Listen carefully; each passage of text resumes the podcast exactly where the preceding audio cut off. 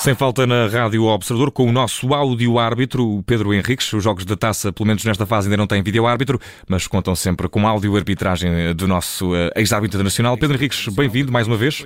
Boa noite, boa noite.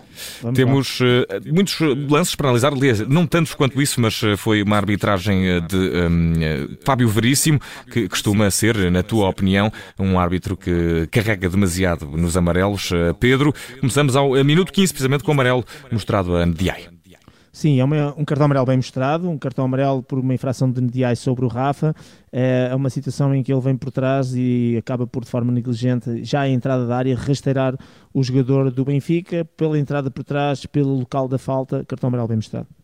Cartão bem amarelo bem mostrado a Nediai, depois deste lance, o primeiro deste encontro em que o Benfica venceu a equipa do Estoril por uma bola a zero e carimbou a passagem à próxima fase eh, da Taça de Portugal. Ao minuto 25 há mais um amarelo, Pedro Henriques, desta feita eh, mostrado ao eh, Neres, que foi o autor do gol de vitória do Benfica, mas antes de marcar gol viu o cartão amarelo. Bem mostrado, Pedro?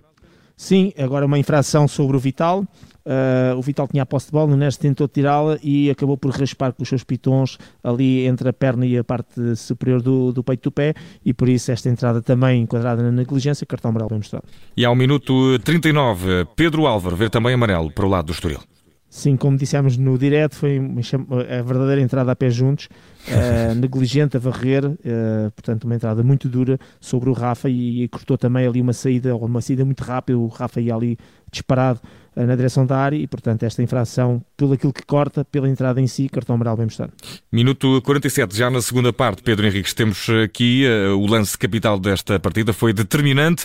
Rafa iria seguir isolado para a baliza, mas acabou por uh, ser ceifado por Francisco Joraldes, que anulou essa oportunidade e viu cartão vermelho direto. Houve aqui exagero por parte de Fábio Veríssimo, o árbitro esteve bem e seguiu as regras, Pedro. Decisão corretíssima do Fábio Veríssimo. Em primeiro lugar, dizer que no momento em que há o cruzamento, o passe, um, para o Rafa, Uh, o Rafa está em posição legal. Não tenho a certeza, parece-me que é o Tiago Santos, ou seja, há uma imagem muito bem mostrada pela câmara de fora de jogo, se vê um jogador de Estoril a pôr o Rafa em jogo, um, mas como é longe, pareceu-me ser o 62, pareceu-me ser o Tiago Santos. De qualquer maneira, e isto é importante porque não havia vídeo árbitro. Aliás, de repente, o Nedai uh, até fez o sinal, uh, o Nedai, aliás, fez o sinal ao, ao árbitro de sinal de VAR, uh, porque julgava que havia e depois o árbitro deve ter dito que não havia, ele depois até saiu um dia a, a rir-se por causa dessa situação. De qualquer maneira, uh, e este era um momento importante porque se houvesse erro de, numa avaliação de fora de jogo, coisa que seria claramente depois corrigida com o VAR, aqui sem VAR não havia essa hipótese. Portanto, o Rafa saiu de posição legal, não estava em fora de jogo e depois a seguir o que acontece é que o Francisco Geraldes, na tentativa de interceptar a bola, acaba por tocar e rasteirar o Rafa. Só que o Rafa não cai logo. O Rafa ia portanto ia ficar isolado, isto é, tinha a bola dominada. Os fatores que são importantes para aquela oportunidade de gol é bola controlada, ou precisar de controlar a bola, tinha a bola controlada, na direção da baliza, distância curta e sem possibilidade de intervenção dos outros defensores, ou dos outros jogadores adversários. No momento em que sofre a falta, ele não cai, mas desequilibra-se e fica assim meio com a cabeça baixa, e é esse desequilíbrio, aqueles três ou quatro passos que ele tenta -se que se vai em desequilíbrio e se tenta equilibrar, que os jogadores do Estoril conseguem recuperar, nomeadamente o jogador 23 do Estoril, que depois até lhe fica pela frente. O árbitro percebendo que a clara oportunidade de gol que o Rafa tinha foi mesmo anulada por aquele toque que não o fazendo cair foi o suficiente para impedir que ele continuasse, muito bem, fez uma, um passo de espera para ver se o Rafa continuava nessa posse de bola, percebendo que não e que a clara oportunidade de gol tinha-se tinha -se perdido, apitou, livre direto e cartão vermelho. Portanto, nada a dizer, uh, irrepreensível esta decisão, bem o assistente a analisar o fora de jogo, bem o árbitro a analisar o, a clara oportunidade de gol que foi anulada e, portanto, livre direto e cartão vermelho.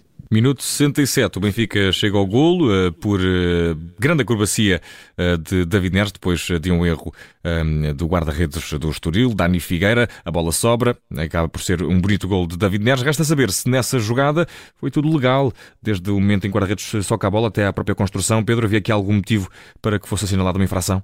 foi tudo legal, mas é uma, uma jogada muito interessante do seu ponto de vista de arbitragem, daquelas que a gente nesta semana, ou para a próxima semana, vai levar para o núcleo para se discutir, com, com todo, discutir no bom sentido da palavra, com todos os árbitros, para mostrar em termos de, uh, de, de, de, arbitragem como é um lance muito importante. Porque no momento em que o João Mário faz o cruzamento para a baliza, que depois o guarda-redes sai e soca a bola, Nesse momento, o, há dois jogadores que estão na possibilidade de discutir o lance. Um deles é o Rafa, que está em posição legal, portanto não está em fora de jogo, e o outro é o Henrique Araújo, que está em fora de jogo e ligeiramente adiantado. Ambos correm na direção da baliza, é um facto, mas o Henrique Araújo corre afastando-se ligeiramente do guarda-redes. E, portanto, o suficiente para que, estando em fora do jogo posicional, não ter, não, não ter qualquer impacto naquilo que foi a saída do guarda-redes para defender. O Rafa, esse é que correu para mais próximo do guarda-redes, e se o Rafa estivesse fora do jogo, aqui sim estaríamos a discutir o possível impacto sobre o guarda-redes, porque estava relativamente próximo e na discussão da bola. Como o Rafa saiu de posição legal e não estava fora do jogo, e porque o Henrique Araújo, estando fora do jogo posicional, não teve qualquer impacto na interferência na jogada, automaticamente o lance é todo ele legal, não havendo aqui a tal irregularidade de offside fora do jogo, e portanto a partir depois do guarda-redes socou, e depois é aquele pontapé acrobático que dá o gol uh, do Benfica. De qualquer maneira, gol do Benfica, e até por ser o único do jogo, assumiu ainda mais relevância e importância, e por ter decidido eliminatória, gol do Benfica legal, sem qualquer infração de fora do jogo. E ao minuto 78, o último lance deste encontro é um amarelo para Maxer do Estoril. Sim, é aquela situação típica de salto nas costas, neste caso sobre o Henrique Araújo, utilização do braço cotovelo um, por cima da cabeça do adversário, já estamos fartos de dizer isso, mas vamos repetir, cabeça, pescoço, rosto, zona de proteção, sobretudo em relação aos saltos e à utilização de braços, mãos e cotovelos a, a tocar nessa zona, e por isso o árbitro considerou, e bem, de acordo também com as indicações, que houve aqui eh, um tal, uh, uma negligência em antidesportivismo na maneira como abordou o lance e que o amarelo bem mostrado. Resta saber que nota merece uh, Fábio Veríssimo. Aliás, sim, sim, Fábio Veríssimo. Agora estava a confundir com o treinador, sendo que o treinador também é Veríssimo. Hoje estamos propensos às confusões. Pedro, Fábio Veríssimo, que nota te merece depois deste encontro?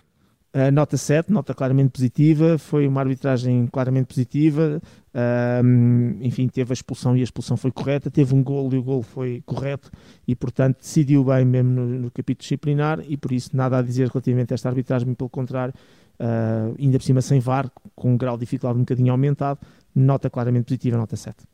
Está feito sem falta deste encontro. O Benfica está nos oitavos de final de Taça de Portugal depois de ter vencido a equipa eh, do eh, Estoril por uma bola a zero.